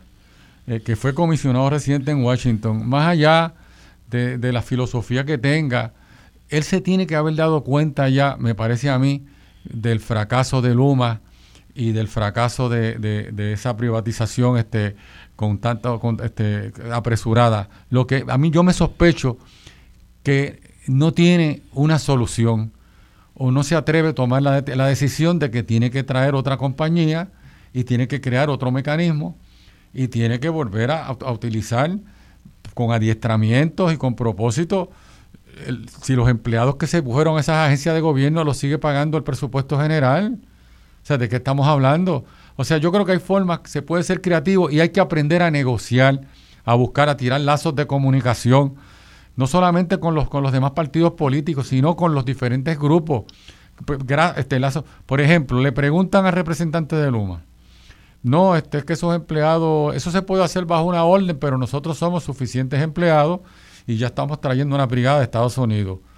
O sea, pero, pero, pero chico, por, agótate los recursos a ver cuántos celadores están dispuestos de... no todos van a estar dispuestos a ir después de esa experiencia tan traumática que tuvieron y ese rechazo, pero de seguro la mayoría van a estar dispuestos, de los celadores, los que son expertos en deshiervo, cuando tú levantes esa logística de personal de recursos humanos, cuando te falten, entonces traes los de afuera, que volvemos lo mismo, los pagamos los abonados, nosotros los abonados, los clientes, y nos cuestan tres veces más, tres veces más, y hay que pagarle alojamiento, el viaje, alojamiento y dieta. O sea, eh, hay que deshacerse de, las, de, los, atavismos personalistas eh, que no son, que no, que, no son el, el, gerente, un ejecutivo de gobierno, aparte de que su prioridad es el interés público, la razón de ser este, tiene que ser una persona objetiva, balanceada, con estabilidad emocional, tiene que tener inteligencia emocional. A veces la inteligencia académica puede ser importante en algunas áreas bien técnicas, pero si tú tienes inteligencia emocional y eres una persona balanceada, que, sabes que, tienes ese, ese, contenido, puedes tomar decisiones muy inteligentes, decisiones justas y decisiones razonables, que es lo que en este momento necesita Puerto Rico. Necesitamos personas sensatas que razonable. Esto no es un problema de comunicación de Luma, como dicen algunos analistas y comentaristas, y que no se están comunicando bien, o que se está llevando la información, o que es una cuestión político-partidista. Pues mira, yo lo menos que he visto ahora es a los políticos del momento sacando partidas políticas.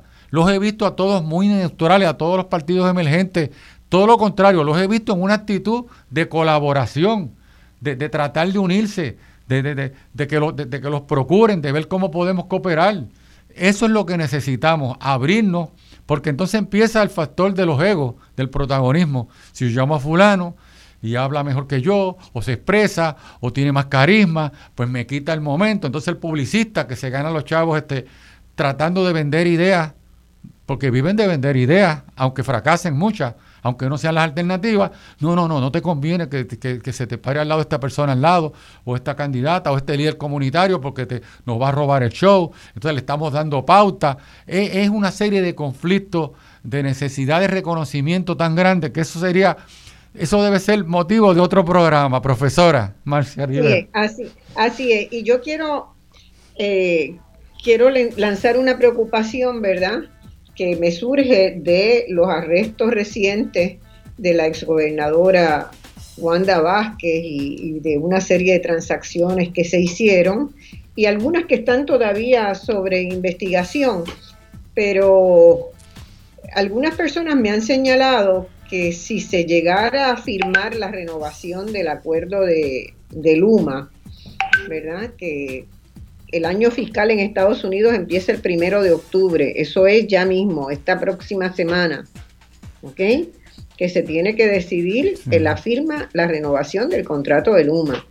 No sabemos qué va a hacer el gobernador, no sabemos qué va a hacer el gobernador, pero hay personas que me aseguran que eso está eh, ya resuelto, que el gobernador va a firmar la renovación, porque se ha ido gestando en un lugar que todavía no se ha no, se ha conseguido este, confirmar, yo no lo doy como una confirmación, sino como algo que está en investigación, de que hay un compromiso verbal de eh, financiar la campaña del gobernador si se firma ese contrato de largo plazo.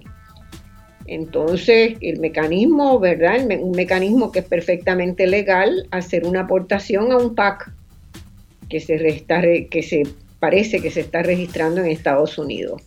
Este, y eso son, ¿verdad? Eso es otro proceso, si eso se confirma, es ya, es ya el decir, bueno, aquí lo único que valen son los dólares y centavos, ¿no? olvidémonos de gestión de gobierno, olvidémonos de todo, es tener el poder para generar dinero. Este, y perfectamente podría ser, o sea, yo en primera instancia no, dudé que eso estuviera haciéndose. Cada día que pasa, pienso que sí, que efectivamente hay más posibilidades de que eso sea realidad y me genera mucha angustia, ¿verdad? Pensar que, se, que todo un pueblo se puede maltratar de esa manera pensando en cómo financiar la campaña política. Eso realmente me, me, genera una, una angustia muy grande. Y en segundo lugar, la otra, quiero que ustedes comenten de eso, de si lo ven eso, si ven esa posibilidad como una como un proceso que podría darse. Eh, quien las personas que me lo comentaban me dijeron que jamás en la vida habían pensado que una señora señora como Wanda Vázquez podía eh, ¿verdad? entrar también en acuerdos de, de ese tipo, pensando en cómo quedarse en el, en el poder. Eh, así que si eso se había dado, no era dudar que se pudiera repetir ahora. La otra cosa es que me preocupa es que acabo de ver un informe, ¿verdad?, de la labor de las organizaciones sociales de Puerto Rico, que son muchas, que hacen un trabajo extraordinario, extraordinario en el país, y que me parece que el gobierno, el gobierno actual, eh, ha ido dejando, desplazando su responsabilidad vicaria con la gente hacia los fondos federales por un lado y eh, el trabajo de las organizaciones sociales, de las organizaciones que ayudan en los momentos de emergencia, que a lo largo del año brindan comida a la gente, que dan apoyo de distintas formas. Y hay un dato que me llamó mucho la atención, es que en esas organizaciones, para confirmar el crecimiento de la pobreza en Puerto Rico, ¿verdad? Para confirmar que el, lejos de, después de tantos y tantos años de ayuda federal, la pobreza en Puerto Rico no se ha logrado reducir significativamente. Estamos hablando que bajó de un 45 a un 43% yo los primeros años que, viví aquí en el Uruguay, el Uruguay tenía un problema de pobreza que era del orden del 38% y lo bajó, en, en cinco años lo bajó a 12% a través de políticas de crear empleos, de, darle oportunidades reales de educación a la gente para que pudieran tener un mejor trabajo, de programas de recalificación laboral intenso, se asume esa lucha decididamente. Nuestro objetivo es bajar la pobreza del país, porque bajando la pobreza podemos estar en una mejor este, posibilidad de eh, tener un desarrollo económico más acelerado. Se cambió la matriz energética en siete años. Hubo resultados concretos. El problema es que en Puerto Rico pasan los millones y los millones y los millones de fondos federales y la gente se queda igual de mal.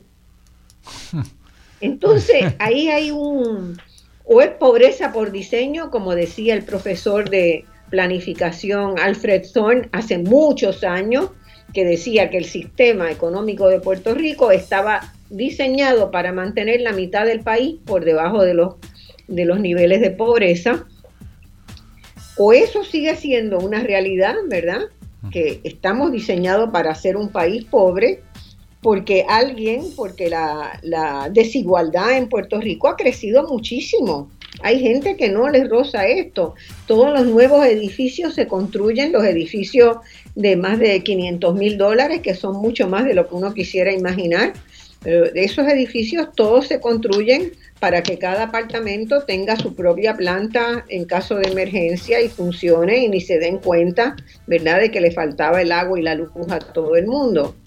Por eso una señora que llamó la señora Ana, eh, no sé quién es la señora Ana de Llorens Torres, llamó un día a un programa de la tarde ahí en Radio Isla e hizo una invitación al gobernador a que pasara una noche con ella, que pasara una noche visitándola en el residencial Llorens Torres para que se enterara cómo era la cosa, cómo era entrar, y sin escolta, y sin escolta, cómo era caminar desde el parking de los estacionamientos hasta un edificio y un apartamento. Que se atreviera a caminar de noche por allí solo para que viera cómo es, ¿verdad? Cómo tienen que defenderse este, los residentes para que comiera lo que ella comía, que lo más que le alcanzaba era destapar una lata de salchicha y comérsela fría porque no había luz, porque no había agua para cocinar, eh, que viera con el miedo que pasa en la noche, eh, era un testimonio muy, muy dramático de lo que es la desigualdad en Puerto Rico. Mientras tanto, en edificios muy cerquita ahí de, de Llorén Torres, ninguna de las personas que estaban en esos edificios o en las casas en esa zona estaba pasando eso. Eh, ¿Por qué? Porque todos tenían plantas, plantas que han contaminado dramáticamente más nuestro medio ambiente, que han ensordecido a la gente y a los pájaros y a los coquís de por la noche, que han cambiado dramáticamente la contaminación de ruido que hacen estas alternativas, es terrible. Entonces uno dice, nadie piensa en esto. Nadie mm. piensa, ¿verdad?, en que pues, nos hemos convertido en una sociedad prácticamente dual, de unos que tienen acceso a todo y otros que no tienen acceso a nada. Eso, es la realidad. Esa es la triste realidad. Que esa es la triste realidad. Y la triste, la, la, otra documentación que pude hacer en informes que leí en, esta, en estos días es que las organizaciones sin fines de lucro que dan ayuda tienen cada vez más demanda. Y eso, eso se convierte en un logro para conseguir recursos de las fundaciones para sostener esas organizaciones. Y el que haya cada día más pobres que piden ayuda, para mí es un fracaso, ¿verdad? De las políticas públicas, de la, de, la sociedad, de una sociedad que no se ha tomado en serio que la primera prioridad que tiene que hacer es acabar con la pobreza, reducir significativamente la pobreza, poner la gente a trabajar y no meramente conseguir dinero para que le llegue a los bolsillos de la gente, tanto, tanto ha puesto el énfasis Pierluisi en conseguir el dinero que le va a llegar directamente a la gente, porque eso es el rédito político, porque eso es de lo que él va a traer en la campaña política, de que consiguió que le dieran un bono de tanto, de 600 pesos aquí, 600 pesos allá. Ese es el enganche, sí. Sí, es la, forma, es el ticket, ¿verdad? El ticket mm. que, se puede ganar para que la gente vaya a votar. Y el asunto de la de lo que algunas personas han llamado la onegización de la, de la política, ¿verdad? De que, de que de alguna forma podemos manejar, el gobierno puede manejar descargando su responsabilidad, manejando dinero que va a fundación, que va a fundaciones y que a su vez va a ONG que van a trabajar de, con un trabajo voluntario hacia, hacia algunas comunidades, eh, eh, le, quita la, la, mirada directa a la ineficiencia del gobierno para manejar esos asuntos que son responsabilidad directa del gobierno. Eh, me parece que es importante aún en estos momentos de, de, la crisis, ¿verdad? De una crisis que tenemos por una, por una tormenta, por un huracán, cuál, cuál es la importancia no solamente de esas, de esas organizaciones, sino de las organizaciones que no están formalmente eh, organizadas, eh, que valga la redundancia, ¿verdad? Cómo las comunidades se organizan para manejar eh, la, recuperación, para manejar cómo se, cómo se distribuye comida, para hacer cocinas comunitarias, para para llevar medicamentos y para llevar eh, agua a algunas personas. Y durante María aprendimos mucho de eso, cómo fueron las comunidades las que mm, sacaron el país a flote. Recuerdo, y hubo algo que usted mencionó, Luis, anteriormente sobre el asunto de los censos de las personas en, en, los centros de envejecientes, incluso de las personas encamadas. Después de María, eh, en una investigación que participé, nos dimos cuenta cómo en las comunidades y particularmente las mujeres que, que liderean esas organizaciones comunitarias hicieron censos comunitarios, hicieron censos en esas comunidades para poder saber dónde es que estaban las personas encamadas, dónde, en qué montaña era que estaba una, una familia o una pareja de viejitos que no podía llegar al pueblo a buscar el candungo de agua de, del oasis que llevaba la, la autoridad de y eso fue importantísimo para poder lograr esa recuperación. Sin embargo, eso implica también de la manera en que el gobierno dice, bueno, pues entonces vamos a darle eh, estos fondos a, esta, estas ONG en particular. Eh, que, que en efecto descarga responsabilidad, pero además desconoce cómo es que se manejan la forma, eh, la, el, la, el manejo de las comunidades, cómo las comunidades, la logística, cómo las comunidades se organizan y son y, se organizan propiamente y no necesariamente a través de una ONG.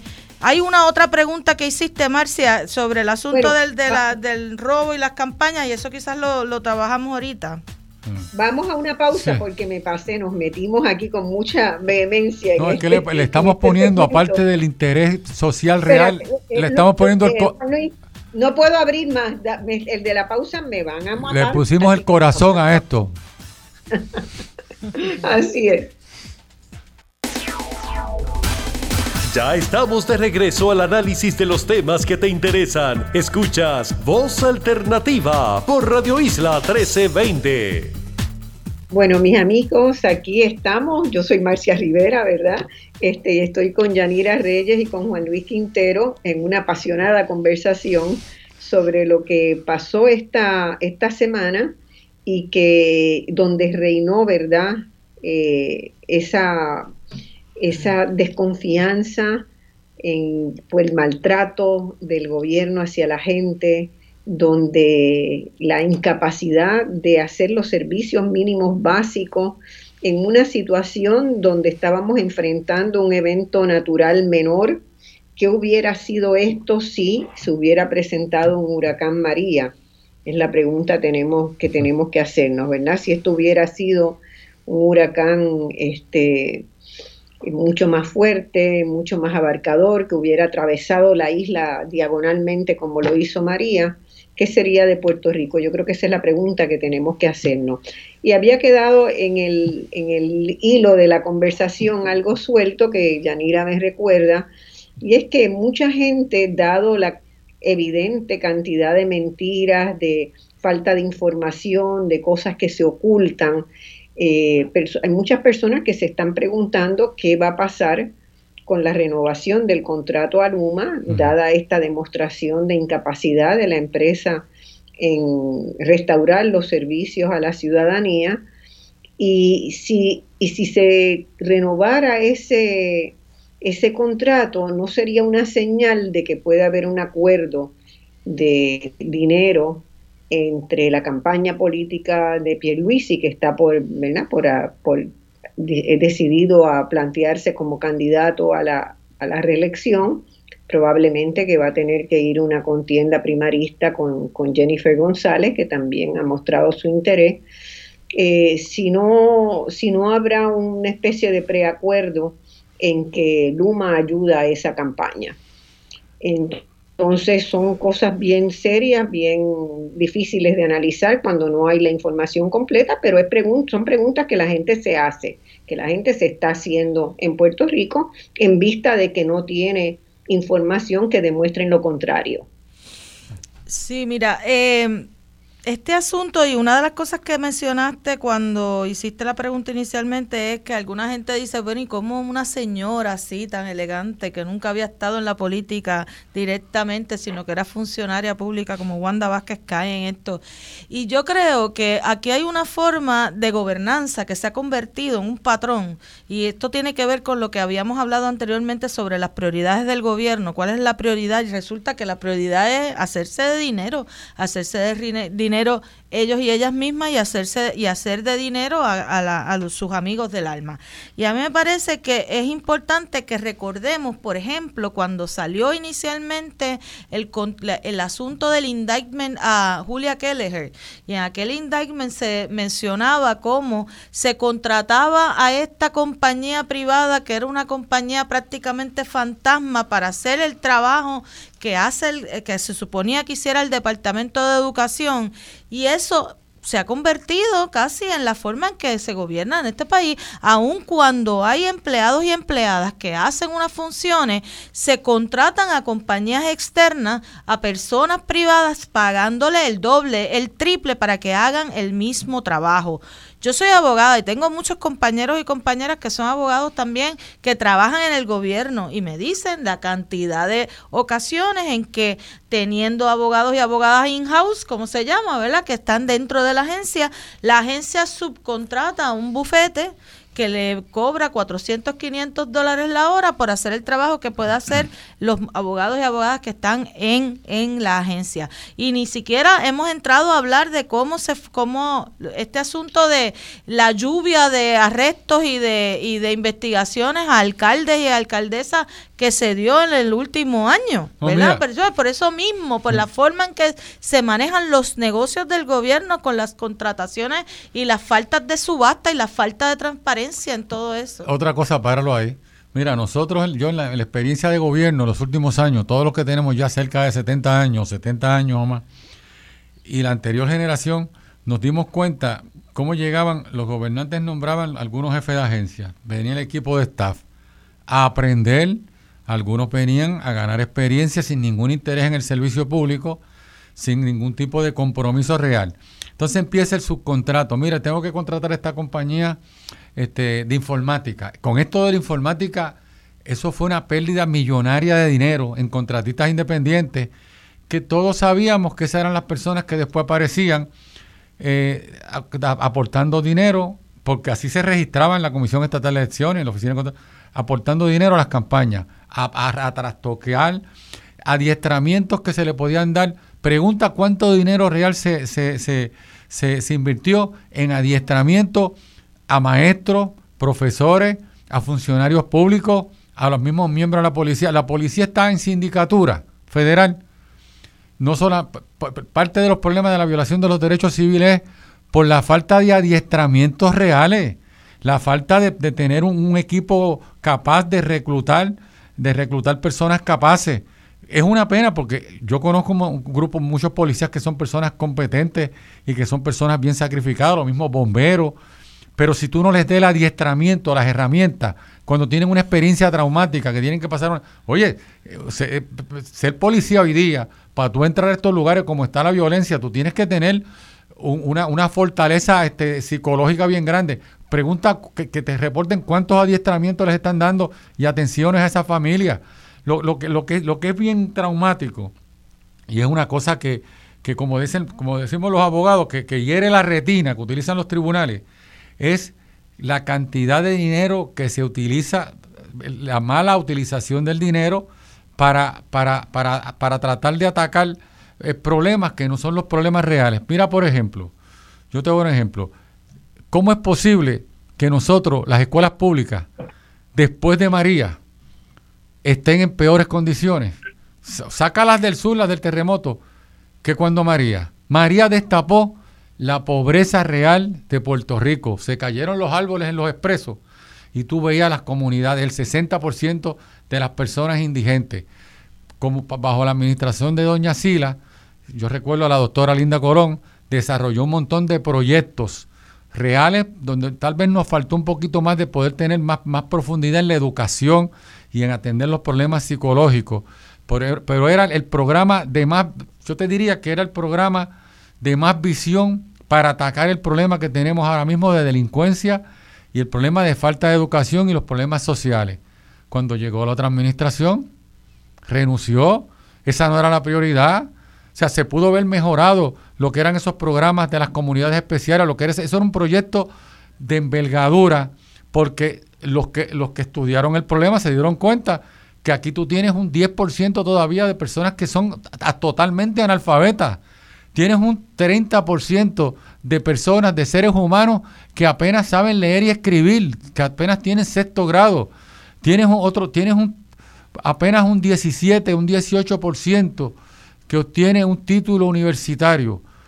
Pero por favor, ¿cómo tú, con, con, esa, con esa realidad fáctica, cómo tú puedes mejorar este, la idiosincrasia y el nivel de vida de un país? Y es lo que, lo que lo, doctora, lo que tú planteas, Marcia, algo que es fundamental.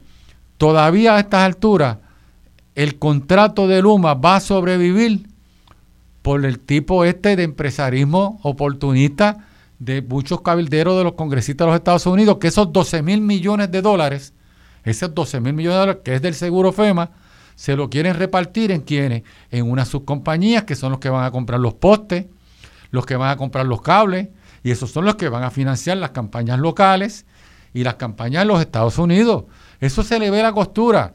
O sea, eh, eh, entonces la, la parte esta del personal, se están trayendo este personal para fortalecer estas uniones en los Estados Unidos, para cumplir la cuota con estos líderes sindicales y hacerle y reclamarle políticamente. Entonces, ¿qué somos nosotros ahora mismo?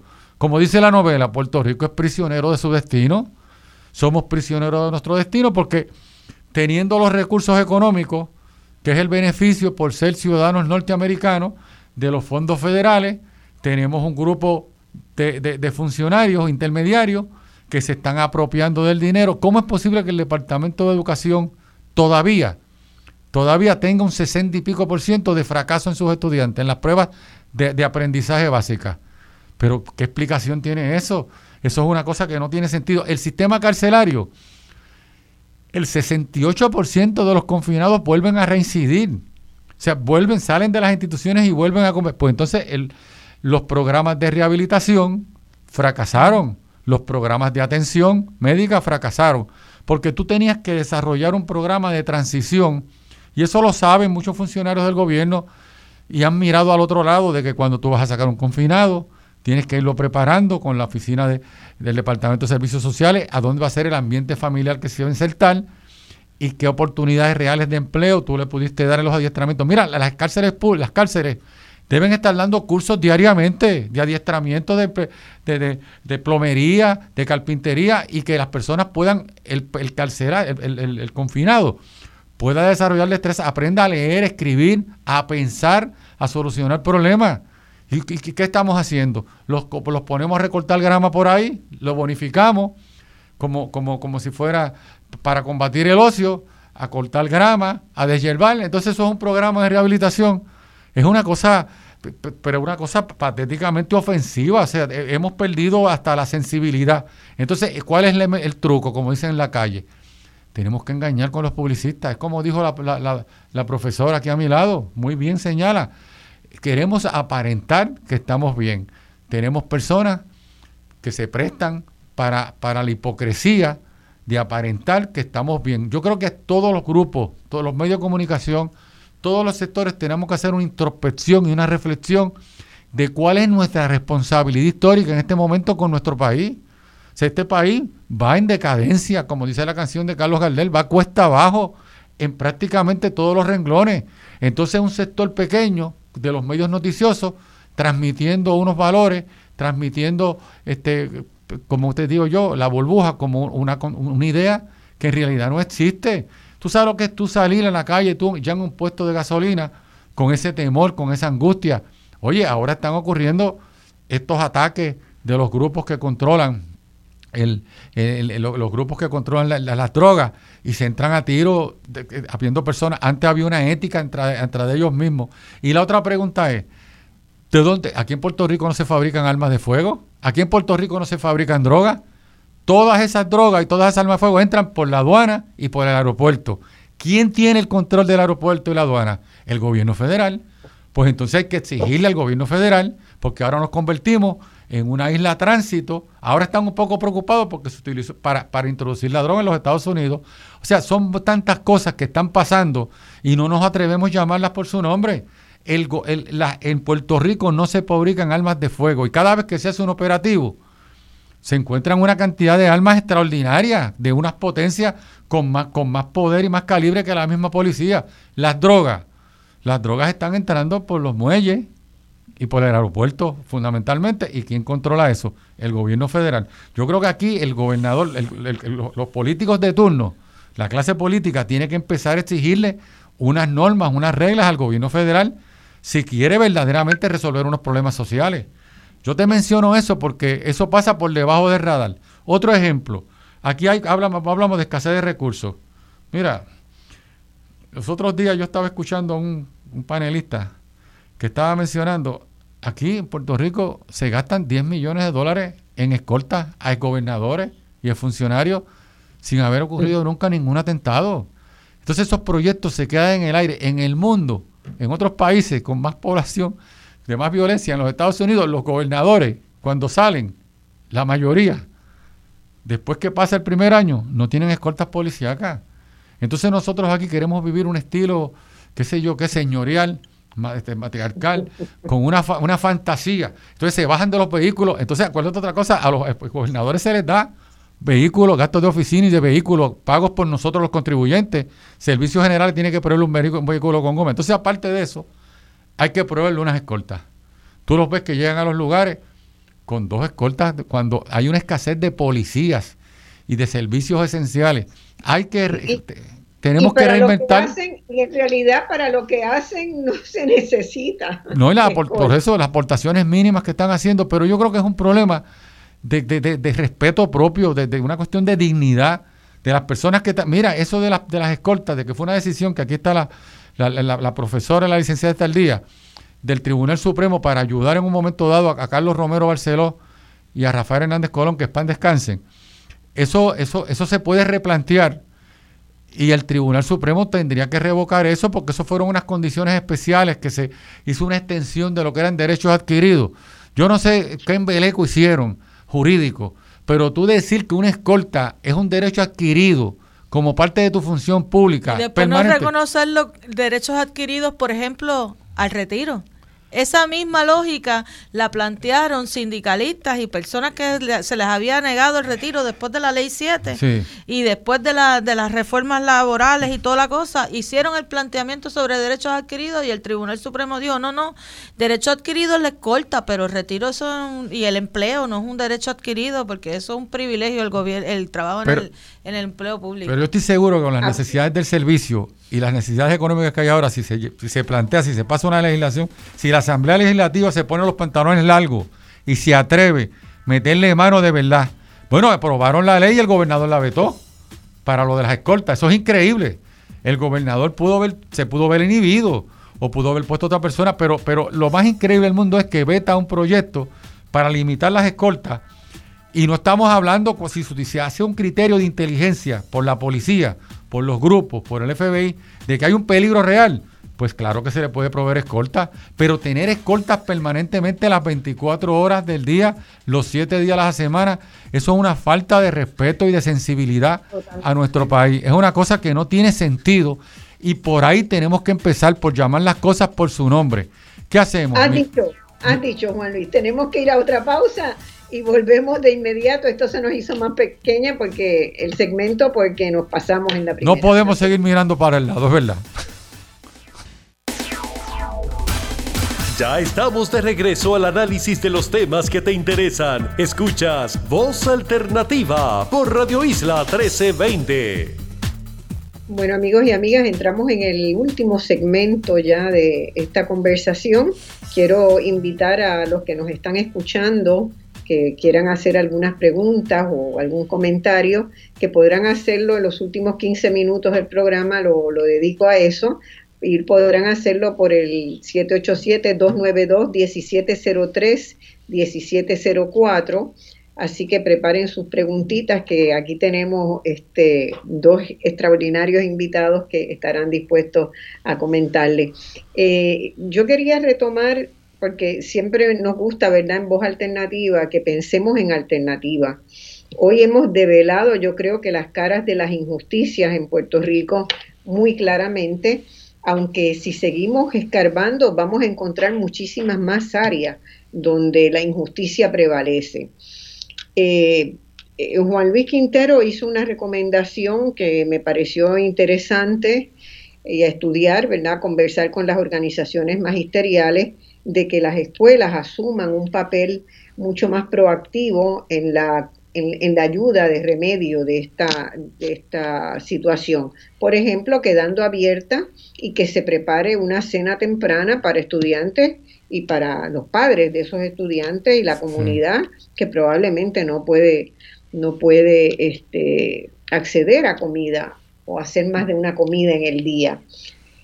Entonces, hay posibilidades, eso tiene posibilidades, yo creo que eso ayudaría a las organizaciones que hoy están distribuyendo alimentos por todo Puerto Rico, organizaciones comunitarias, este, y así como al Banco de Alimentos, que vamos a tener a su directora próximamente en voz alternativa. Yo quiero hacer un diálogo a fondo con ella, eh, y, pero me parece que la verdad se podría coordinar para que la escuela fuera como un centro también de saneamiento, de recomponer, ¿verdad? El espíritu fragmentado y difícil de que, de que haya un motivo para reunirse que sea eh, mucho, que sea un alivio al dolor cotidiano, ¿verdad?, de la gente. Entonces habría que ver dónde Luma prevé que no va a poder llevar la luz en mucho tiempo, que seguramente la lista es larga de comunidades, no la sabemos, no nos han dicho, pero habría que reclamarlo.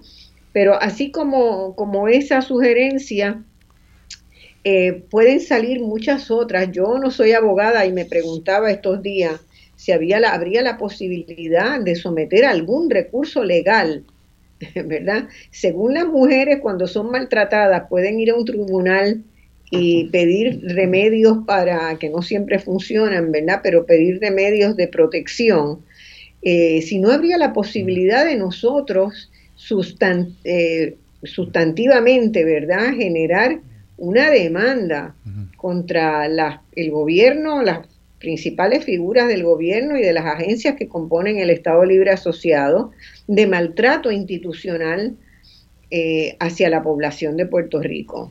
Mira, eh, sobre la, es posible. sobre la primera pregunta.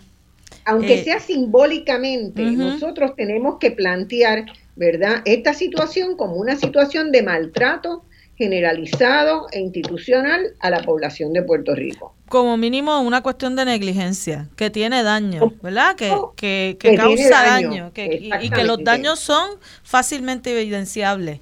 Eh, a mí me, eh, me parece, eh, con respecto a la, a la primera pregunta que estabas planteando en términos de alternativas, ¿verdad? ¿Qué, puede, qué alternativas pueden haber? Bueno, yo creo que eh, con el asunto que estamos viviendo en este momento podemos hablar de alternativas a corto y a mediano y largo plazo.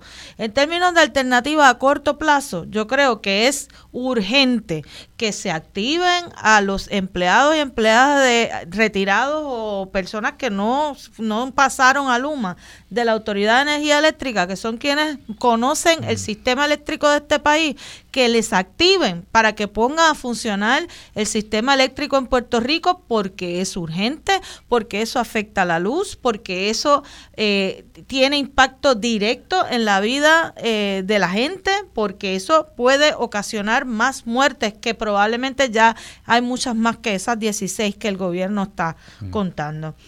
Eh, a mediano a mediano plazo yo creo que es necesario que el, que el gobierno se por fin se ponga los pantalones o las faldas en su sitio y se den cuenta o por lo menos admitan que Luma fue un error, que el contrato de Luma fue un error que nos ha costado millones de dólares y probablemente nos ha costado daños eh, con vida, ¿verdad? Con esto que estamos viviendo en estos momentos, que hay que rescindir ese contrato e incluso más, yo creo que hay que solicitar la indemnización por daños a Luma. Eh, y a largo plazo yo creo que hay que buscar la forma de cambiar la manera en que se gobierna en este país en términos de, cuando estamos hablando de esto, ¿verdad? De la privatización de los servicios, de cómo se contrata en este país, cuál es la prioridad del gobierno en términos de los servicios, que no haya pensado, no se piense en una cuestión de lucro, sino que se piense en una cuestión de sacar al país hacia adelante porque el asunto de la desigualdad y la pobreza de lo que estábamos hablando debe ser eh, una de las metas principales de cualquier gobierno, o sea, eliminar o por lo menos trabajar para eh, em, aminorar el asunto de la pobreza y, y, reducir esa, esa gran desigualdad que existe en Puerto Rico. Porque en muchas ocasiones hablamos simplemente de vamos a educar y vamos a adiestrar a la gente para que puedan conseguir trabajo, pero es que no hay trabajo o el trabajo que hay no paga dignamente. Después de la pandemia muchos eh, eh, negocios eh, pequeños y, y negocios grandes estaban diciendo que no podemos abrir porque no hay gente que quiera trabajar. Bueno, claro, no hay gente que quiera trabajar por un salario de miseria. ¿Cuándo es que se les va a ocurrir a estas personas que la forma de atraer empleados y empleadas es pagándole dignamente que 7.25, que 8.50 no le da a nadie para vivir?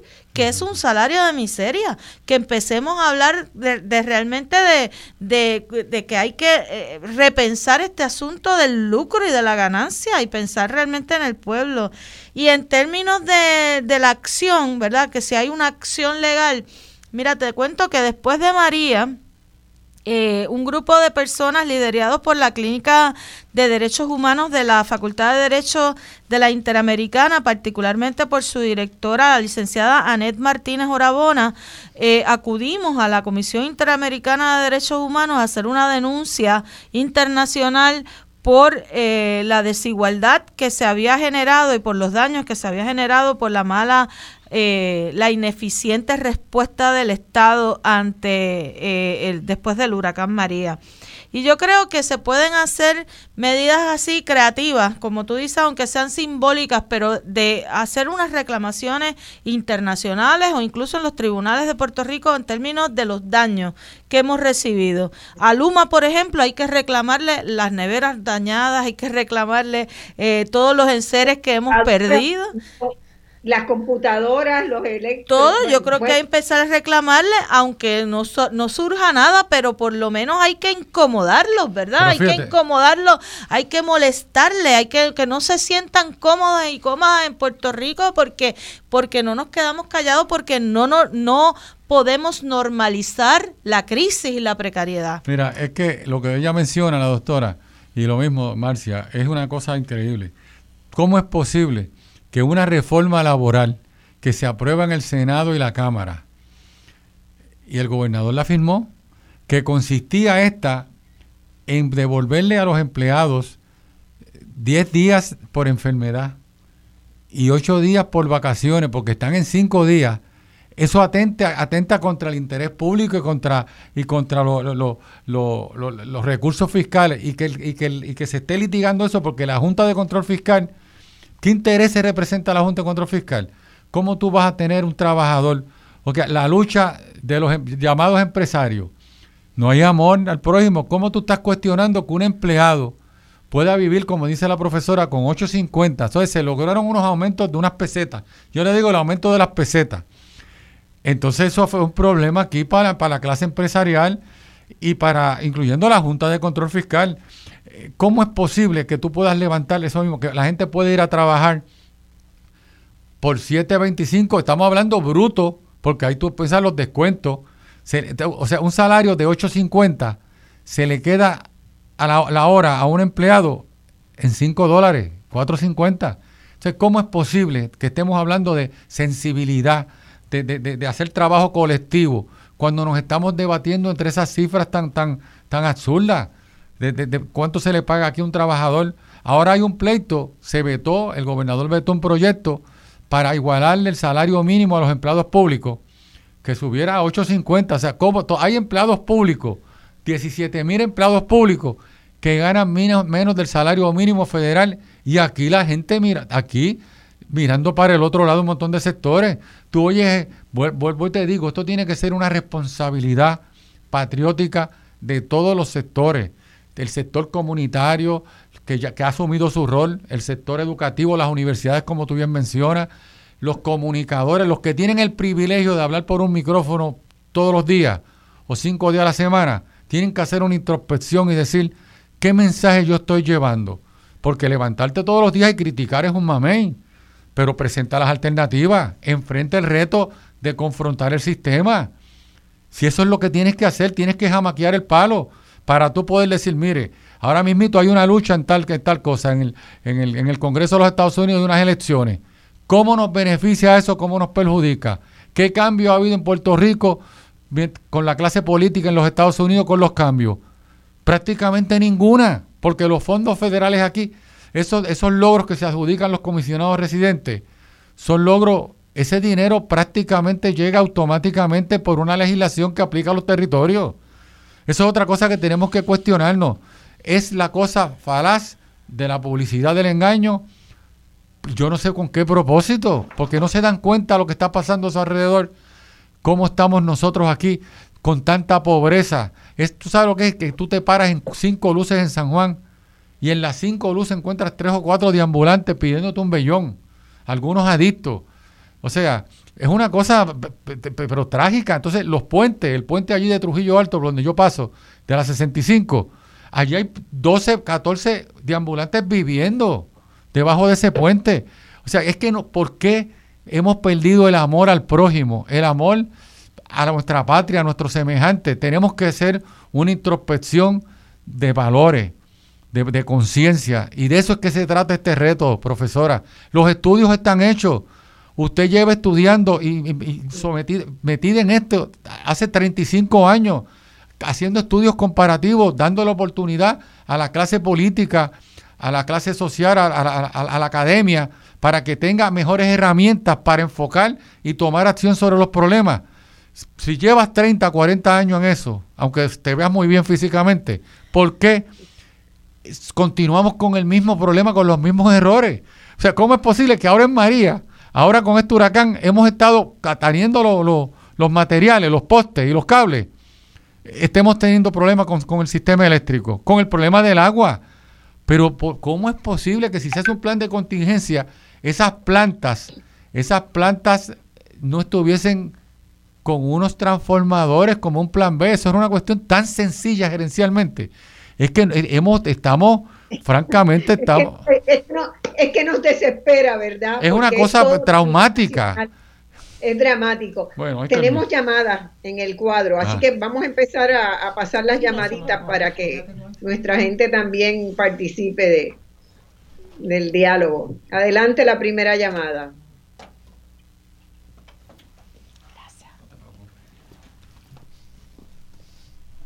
Como la de mi hija. Adelante la primera llamada, no, no estamos escuchando. De San Juan, ¿me escucha? Ahora sí, ahora sí. ¿Cómo Ajá, miren, eh, eh, bueno, buenas, buenos días o buenas tardes casi ya. Miren, esto de San Juan. Eh, yo les voy a decir una cosa. Este señor que está, él no va a echar para atrás. Él no va a echar para atrás. Él, esto, porque él defiende a esta gente a capa y espada Usted se refiere al señor gobernador. Ah, sí, a ese señor, no, yo le digo ese señor. yo le digo ese señor que está en Fortaleza. Pero él no va a echar para atrás. Esto, la, si la gente, si este país no se ha dado cuenta que este, este contrato se tiene que anular, pero en la calle, esto, esto, él no va a dar para atrás, porque esto es una dictadura que no parezca dictadura. ¿Me entiendes? Está blanda, le dicen. A mi manera. De blanda no tiene nada. A mi ah, perdóname. Que le dicen algunos dicta blanda, pero de blanda no tiene nada. No, no, no, no, no, no, bien dura, bien dura. Si no te, esto es a mi manera o para la calle, si no te gusta, yo lo siento. Ah, o sea, lo que tú digas a mí no me interesa. Y alguien tiene duda que Luma le va a donar eh, a las campañas de, de los rojos y los azules, a esa cúpula. ¿Alguien tiene duda? Ah, ah, esto es, si, si no es así, nos, van, nos van a indicar los 15 años y cuando ellos tengan los 15 años asegurados, van a hacer lo que les da la gana con nosotros y ya lo están haciendo. Gracias. Bueno, esta semana y ella ella tiene Muchas gracias por su por su aportación y por su Estamos en un momento muy muy crítico en estos días con lo de con lo de Luma. Vamos a la segunda la segunda llamada y después comentamos en general. Adelante. Buen día. Hola. Sí, lo escucho, le, escucho. Ok, buenos días. Soy la profesora González. Felicito a los panelistas y a la señora que participó hace un rato. Mire, aquí yo veo que el problema principal es que todo se ha venido privatizando. Yo recuerdo cuando la telefónica se privatizó, le entregaron en, bandeja de plata toda la infraestructura de la telefónica. Después los hospitales, que ahora el, doctor Mellao decía, recuerden que ellos son privados, nosotros no podemos ayudar, pues ellos vendieron todos los hospitales con Pedro Rosselló. Entonces, la infraestructura hospitalaria está a merced de todo lo privatizado y, y toda la gente del pueblo que no tiene acceso a esto, a estos servicios médicos, tiene que estar mendigando por servicios médicos. Y eso nos está pasando ahora con la luz se le entregó en bandeja de plata toda la infraestructura de la eh, eh, que teníamos aquí de energía eléctrica a una compañía que lo que ha venido es a enriquecerse, no ofrecer un servicio realmente para el pueblo. Mire, ellos vinieron aquí afuera de mi casa, y se lo veía todo el tiempo adentro de la guagua, cogiendo fresco. La misma gente del pueblo se metió allí a ayudarlos para que se pudiera restablecer la luz sea, Luis tiene que tener en cuenta, si él quiere sacar el pueblo adelante, que no, que yo lo sospecho, tiene que contar con y dejar que el pueblo salve al pueblo. Lamentablemente, no es la visión de este gobierno, ¿verdad? Ellos lo que buscan es... Entonces, ¿qué hacemos? Entonces, ¿qué hacemos? Primero que nada, se tiene que tirar la gente a la calle, como lo hemos hecho otras veces. Segunda, la denuncia. Tercero, él cuenta con votos él, ganó un 30%, el 70% de los votantes no votaron por él. O sea que la cuestión está, primero que nada, toda la gente tiene que tomar conciencia de esto y seguir haciendo lo que ustedes hacen, denunciar y cada uno en su lugar y en su papel ayudarnos unos a otros. Yo los otro día me encontré unos de ambulantes y les dije, Mi esposo le dijo, Miss, viene el huracán. Dice, es que no nos dejan entrar a esa casa que supuestamente aquí en San Juan es para de ambulante, no nos dejan entrar a refugiarnos. ¿Se entiende? O sea que entonces de que es de un gobierno insensible y hay que seguirlo denunciando y no votar por ellos en las próximas elecciones. Y gracias por permitirme expresar. Fíjate qué planteamiento interesante trae ella, pues, profesora. Eh, eh, ella habla de un 30%, 30%, es verdad, porque si tú sumas, y usted, tú eres, usted, este, Marcia, tú eres una experta en asuntos electorales, si se hacen los, las movilizaciones esas este, este, extraterrestres que se hicieron con los encamados, si, fue un 32% y un 31%, ponle, yo, le, yo le podría bajar un 3%, pero ponle un 30 y un 29%. Estamos hablando que de los que participaron, que creo que fue un 70% más o menos, un 30%. ¿Ah? 50, un poco pues, más de 55. Pues de ese, fíjate, de ese grupo que participó, porque las otras personas están decepcionados y frustrados, el partido que domina, que llega a la gobernación, gana con un 30%, un 32, un 31. Lo que quiere decir es que el 70% de la población, de los que participaron, están en contra del gobierno de turno. Entonces tenemos que hacer, ahora yo veo a los políticos en la fantasía, de la sobrevivencia, los legisladores, porque con este caos que se ha creado con los alcaldes, los alcaldes perdieron, prácticamente, algunos benditos son buenos alcaldes, pero la mayoría han perdido el prestigio con esto de que ocho acusaciones en un año, en dos años de alcaldes de ambos partidos. O sea, la clase política por una privatización equivocada, darle unos privilegios y unos beneficios y unos derechos a los municipios, una autonomía mal fiscalizada y mal supervisada. Y, por la y por la negación de los derechos laborales también, ¿verdad? Porque esa no se le puede quitar el, pie de encima. Sí, definitivamente me gustaría comentar algo de lo que dijeron las dos radioescuchas. La primera habló de, eh, anular el contrato, la necesidad de anular el contrato de Luma y la necesidad de hacerlo en la calle. La segunda eh, también lo mencionó, porque no hay voluntad política, no hay voluntad política del gobernante y yo estoy totalmente de acuerdo. Y la segunda eh, radio escucha menciona, hace, hace memoria de cómo se han ido privatizando servicios esenciales en Puerto Rico, habló de la telefónica, de los hospitales, y hay un asunto que hay mucha gente que piensa que ya esto no tiene vuelta atrás, ¿verdad? Ya que si se privatizó la distribución de energía eléctrica con Luma, ya esto no tiene vuelta atrás y no tiene solución. A esa gente les recuerdo que además de la telefónica de los hospitales en Puerto Rico tuvimos la privatización de acueductos tuvimos la privatización de acueducto y no funcionó y se echó para atrás el asunto. Se echó para atrás.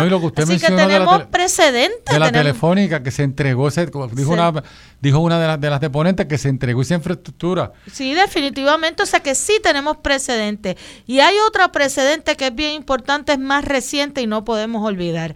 En este país yo creo que nadie hubiera imaginado ni aún la persona más creativa hubiera imaginado que con dos semanas de protestas íbamos a lograr que el gobernador de Puerto Rico renunciara. No podemos olvidar que estamos hablando de que fueron dos semanas de protesta, no fueron años de guerra, fueron dos semanas de protesta y logramos que el gobernador renunciara. Yo creo que es importante que no olvidemos la fuerza que tenemos como pueblo, la fuerza que tenemos como pueblo para lograr cambio político.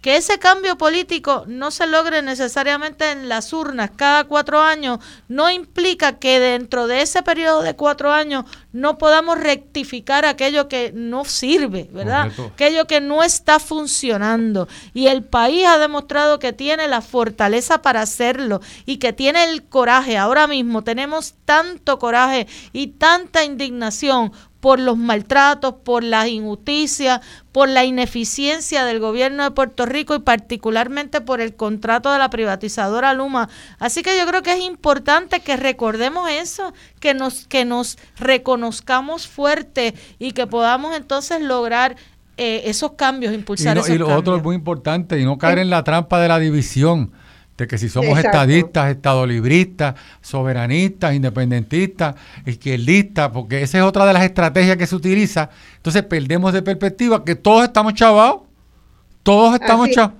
Así que tenemos otra pregunta, vamos a ella porque ya nos queda poquito. ok, perdón usted, profesora. Adelante, vamos a ver si la podemos tomar, la, llamada. Hello. Hello. adelante. Hello, buenos días. Buenas, sí, díganos. Eh, buenos días, es para felicitarlo.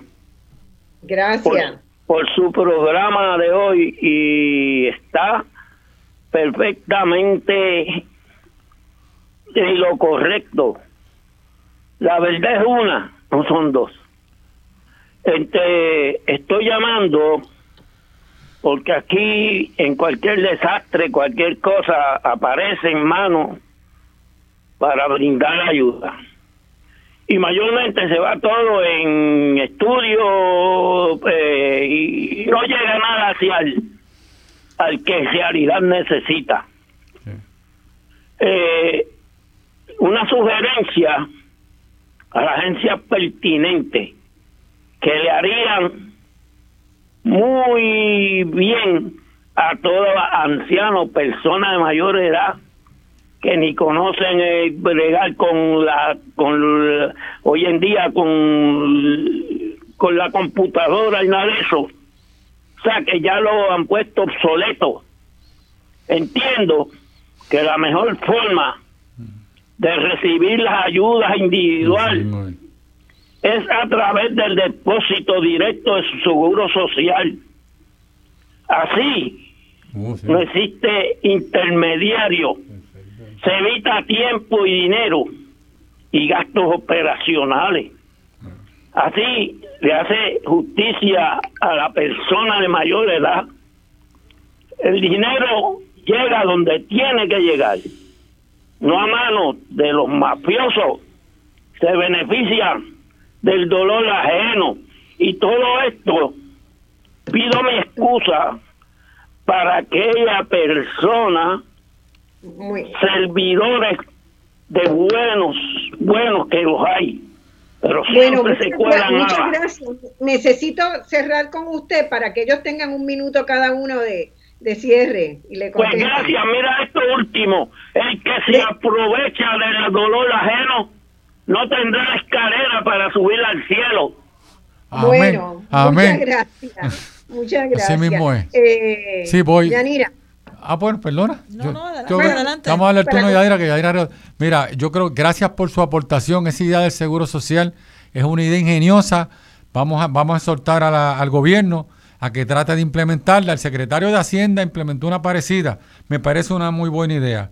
Pero lo más importante de esto es eh, yo quiero de nuevo darle un agradecimiento a todos los empleados públicos, a todas las familias, a todas las, entidades privadas, las comunidades que están haciendo un esfuerzo titánico por evitar el sufrimiento y el dolor, las muertes y las enfermedades de todos los ciudadanos de nosotros.